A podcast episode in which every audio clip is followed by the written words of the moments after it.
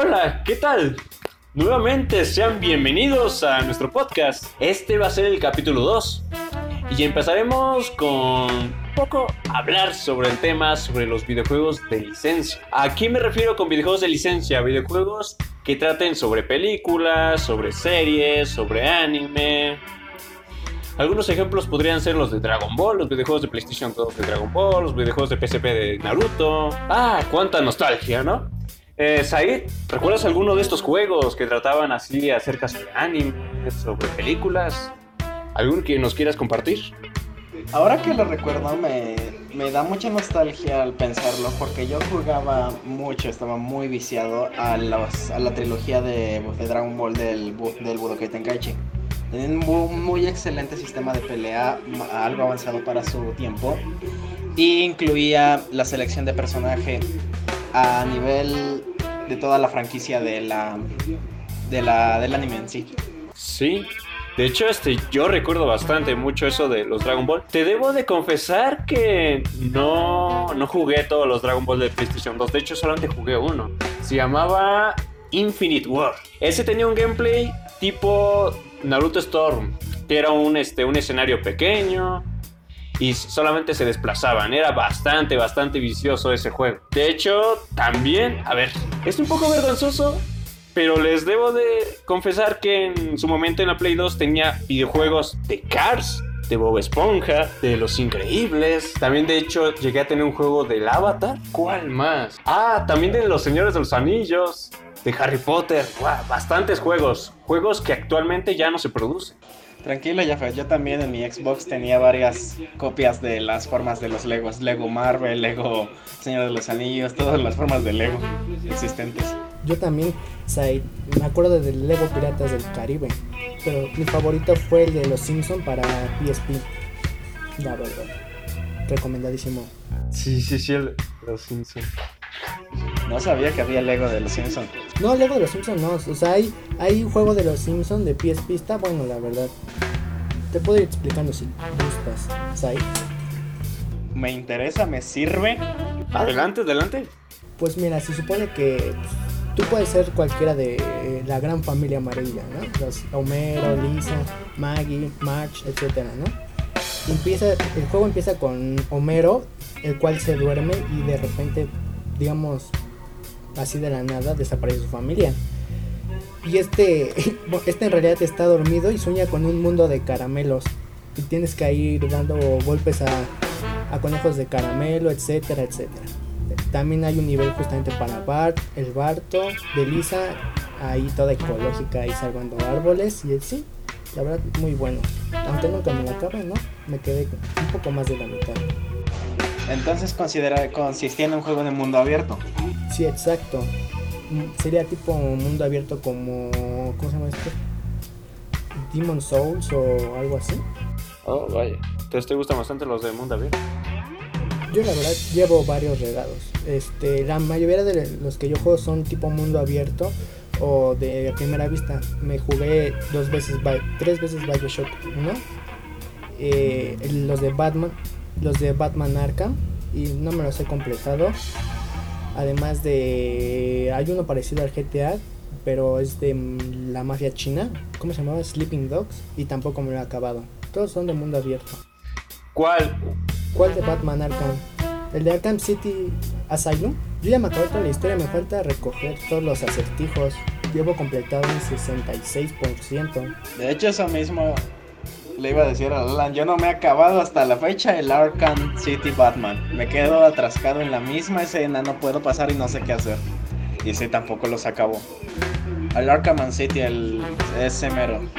Ese mero. Eso mismo, hay enfermos que tienen que acabarse todos los mini logros de los espacios que llenar, puzzles, objetos que recolectar. Enfermos. Es que de eso trata los mundos abiertos. También me jugué de Zelda, varios de Zelda. Más el de, no me acuerdo yo, el de la Ocarina o algo así. Hombre, no.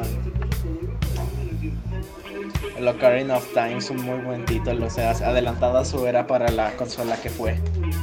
Ya que hablamos sobre esto, les tengo una pequeña incógnita, o sea, una pequeña duda realmente. Realmente no sé muy bien a qué se debe esto, pero bueno. ¿Por qué creen que hacían videojuegos de películas y de? Yo, yo pienso que era más simplemente para marketing. Oh, diablos, Alan Casimiro. Ah, no regresó. Eh, eh, marketing, a lo que me refiero es que, o sea, darle publicidad a la película y viceversa. El juego le da publicidad a la, la película le da publicidad al juego porque dices, oh, continúa la historia y cosas así. Eh, sí, de hecho, estás en lo correcto. Y otra, otra super duda. Eso. Eh, ¿A quién los obliga? Realmente. Simple. O sea, digamos, ¿no? Llega una empresa, mm, te paga cierta plata cierto dinero porque les hagas un videojuego acerca sobre su película, su anime, su serie. Y eso que ¿a qué se podría este, traducir? ¿A que realmente simplemente tienen que estar ahí los personajes, la historia y ya?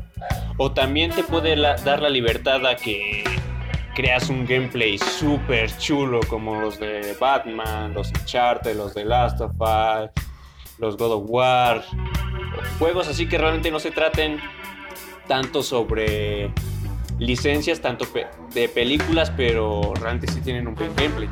O sea, aquí la pregunta es, ¿realmente hay esa libertad o no hay esa libertad? Y simplemente tienen que cumplir con ese requisito de que estén los personajes y la historia ahí. No sé, la verdad. Pues para mí depende, ¿no? Por ejemplo, hay veces que de juegos RPG de anime sacan, sacan justamente un anime o al revés de anime sacan juegos RPG. Un ejemplo sería el de School Days. Primero salió el anime y sacaron juego. No, pues, no necesariamente se basa, por ejemplo, en esos tipos de juego. Hay diferentes rutas alternas, ya que tú vas tomando cierta decisión. O sea, te aparece la protagonista y te dice, ¿qué haces? ¿Vas con ella a su casa? ¿La recoges o algo así? Pues, dependiendo de tus decisiones que tomas, es como acaba un final diferente y precisamente diferente al anime o así. Por ejemplo, en el de School Days no, no se muere el protagonista. Eso es cierto, tiene mucha razón mi amigo. Alan, ya que en los juegos de, de Attack on Titan, los que salieron para la Play 4 y la Play 5, eh, digo, la Play 5, ¿qué onda conmigo? Eh, no, la Play 4 tienen finales diferentes y escenas que nunca van a pasar en el anime, como por ejemplo la, el enfrentamiento de Eren con su hermano, eso nunca pasa en el anime. Así que sí pueden tener una historia diferente, pero no realmente sería aprobada por la misma franquicia. ¿En cuál? ¿El enfrentamiento de Eren contra su hermano pasó en el videojuego? Sí, básicamente se agarraron a golpes en forma titán, pero eso nunca pasa en el anime. Supongo que es una forma de relleno, digamos, ¿no? Porque si recordamos, actualmente ya casi se ven obligados a hacer juegos muy largos las empresas. Y bueno, entonces ya tenemos un poco sobre estas anécdotas nostálgicas acerca sobre los juegos de licencia. Puedo repetir, los juegos de licencia vienen siendo juegos que tratan sobre películas, anime, etcétera, ¿no? De licencias podríamos decir casi, pero no, porque licencias hay otra, otras definiciones. Espero que pues les haya entrado un poco de nostalgia, hayan sabido más o menos cómo funciona esto, el por qué creaban juegos que trataban sobre licencias, ¿sí? que ya vimos que eran por cosas de marketing, por hacer tanto publicidad, el videojuego de la película y la película del videojuego, etcétera, etcétera. Bueno, eso sería todo acerca sobre nuestro capítulo 2. Ya nos veríamos la siguiente semana con nuestro capítulo 3. Espero que lo estén gozando, lo estén disfrutando y nos veríamos en el siguiente capítulo. Hasta luego.